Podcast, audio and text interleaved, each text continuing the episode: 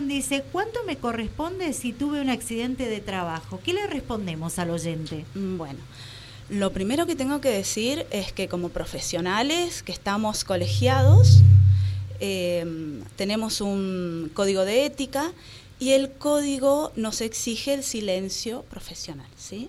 ¿Eso qué quiere decir? Que todas las consultas se hacen en privado, porque tenemos el deber de que todo lo que nos dice el cliente debe mantenerse en secreto profesional para que la persona no vea vulneradas sus derechos.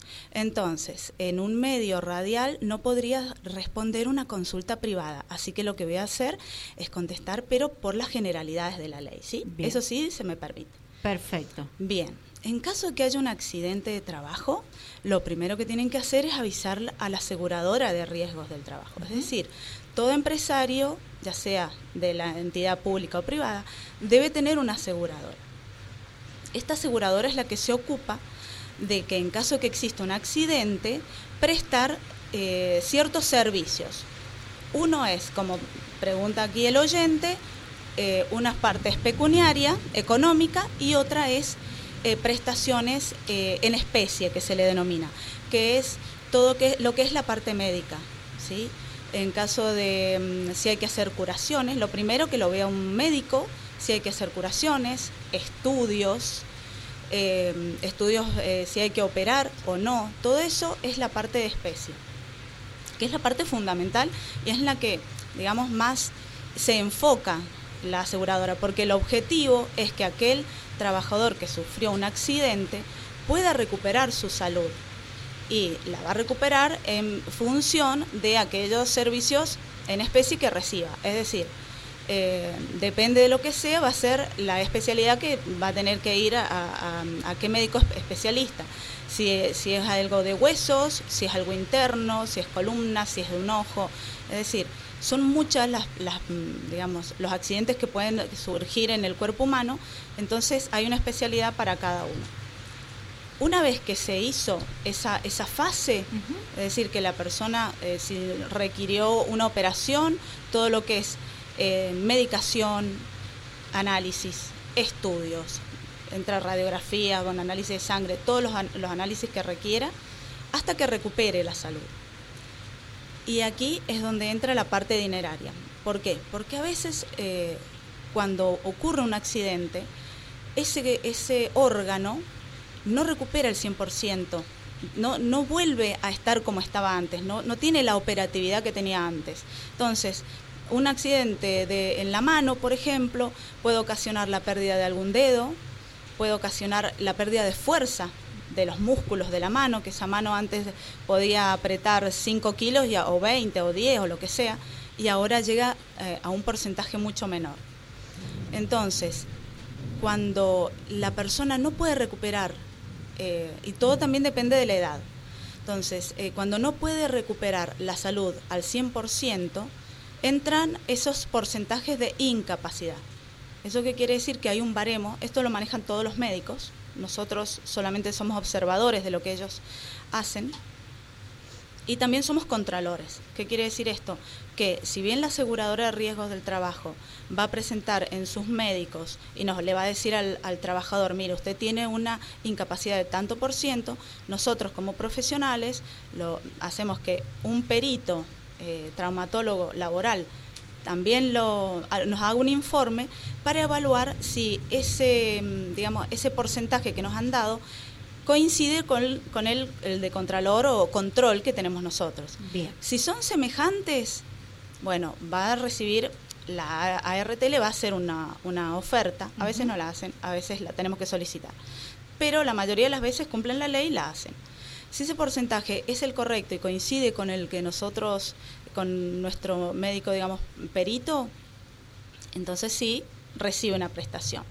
Que suele haber un mínimo, pero como van a cambiar, no tiene sentido que lo diga, porque ya para el año que viene vamos a tener otro piso ¿no? y se van a quedar con un número que no es el correcto. Claro. Eh, el tema con eh, a veces solamente prestaciones en especie, la persona se recupera al 100%, entonces no requiere prestaciones dinerarias. Quiero que quede claro que el tema de las prestaciones dinerarias cuando la persona no recupera el 100% de la salud. Tenemos una incapacidad. esa incapacidad, como te decía, puede ser que esa mano no, se recupera al 100. Entonces la calidad de vida y, la forma de trabajo de esa persona va a cambiar. Entonces como para equilibrar un poco esa pérdida que tuvo mientras estaba realizando un servicio hacia otra persona, que es el trabajo, que es una contraprestación por la cual nosotros ponemos nuestra fuerza laboral y recibimos a cambio eh, una cantidad de dinero, esa persona tal vez no pueda recuperar, no pueda recuperarse y no pueda continuar con ese trabajo. Entonces, por eso existen estas prestaciones dinerarias para equilibrar un poco esa pérdida. Espero que le haya quedado claro, no le puedo decir la cifra porque tiene muchísimas variables. Existe un baremo. Un baremo es un libro, un compendio, una ley que dice que según eh, el pie, si perdió un dedo, si no, tiene tanto porcentaje. Eso lo manejan específicamente los médicos, no lo manejamos nosotros. Perfecto, sí, súper claro. Pasamos a la siguiente pregunta que nos llega al 264 33 57 25 y nos consulta el oyente, ¿se puede cambiar de abogado? Yo calculo que debe ser en relación a diferentes casos que tengamos, ¿verdad? Si ya contamos con un abogado y queremos cambiar de profesional.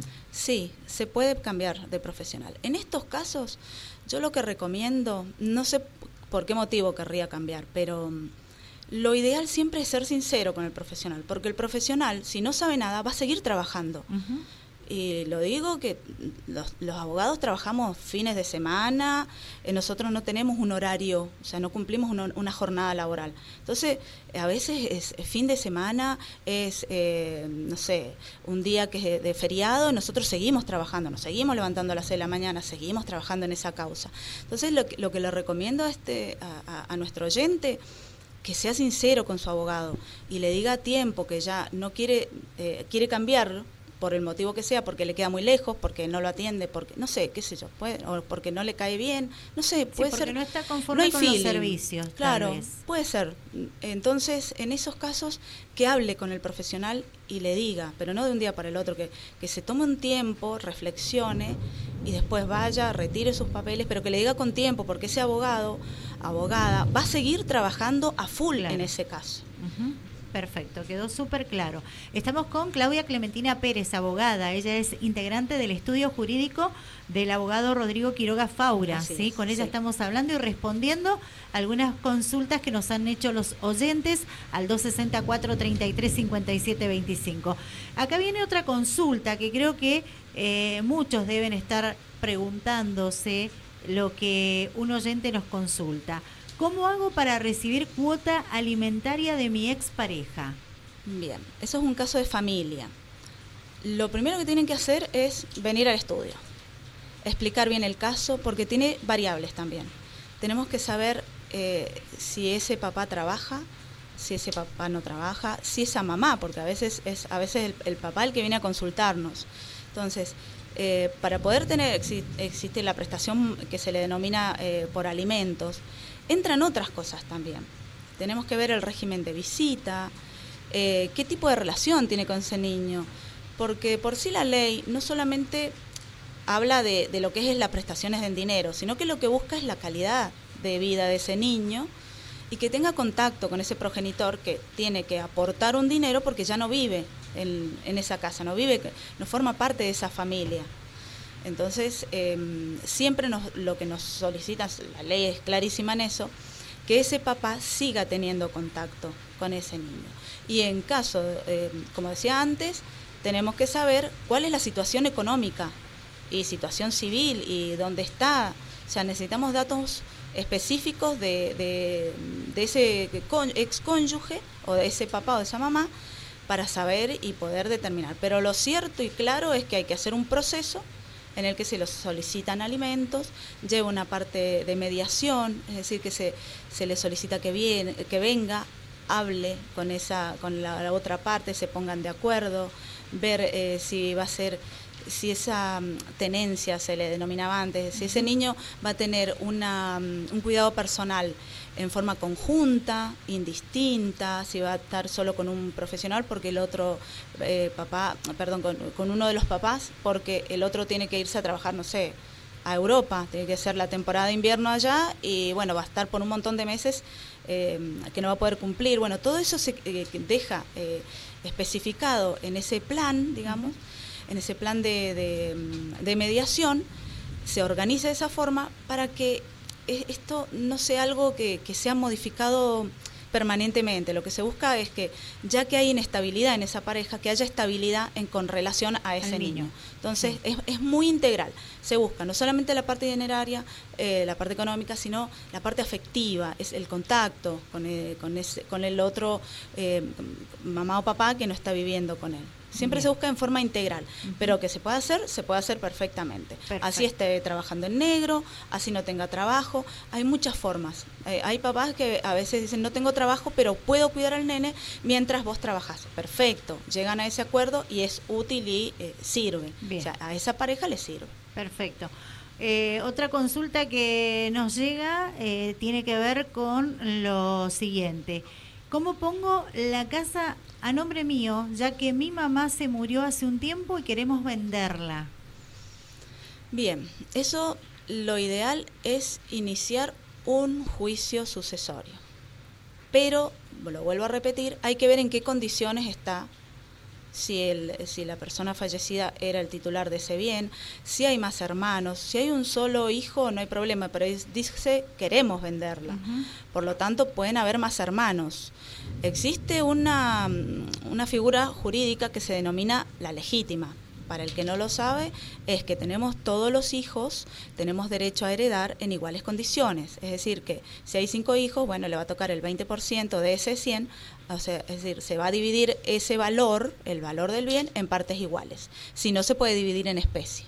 En especie quiere decir que tengo una casa que la puedo dividir en varias partes y las personas pueden vivir ahí entonces tengo una casa tremenda de esas tipo antiguas con zaguán y bueno, hay cinco hermanos, cinco, cinco habitaciones, entonces pueden perfectamente dividirse. Si no se puede, se vende y se divide en dinero. Pero para que pueda vender, eh, tenemos que pedir permiso al juez a través de un juicio sucesorio. Bien, perfecto, súper claro. Y la última preguntita que vamos a responder en el día de hoy, porque se nos termina el tiempo, ya estamos pasados de tiempo, dice, tengo una persona viviendo en una casa prestada, pero se niega a irse ahora que la necesito. ¿Cómo puedo hacer? Bien.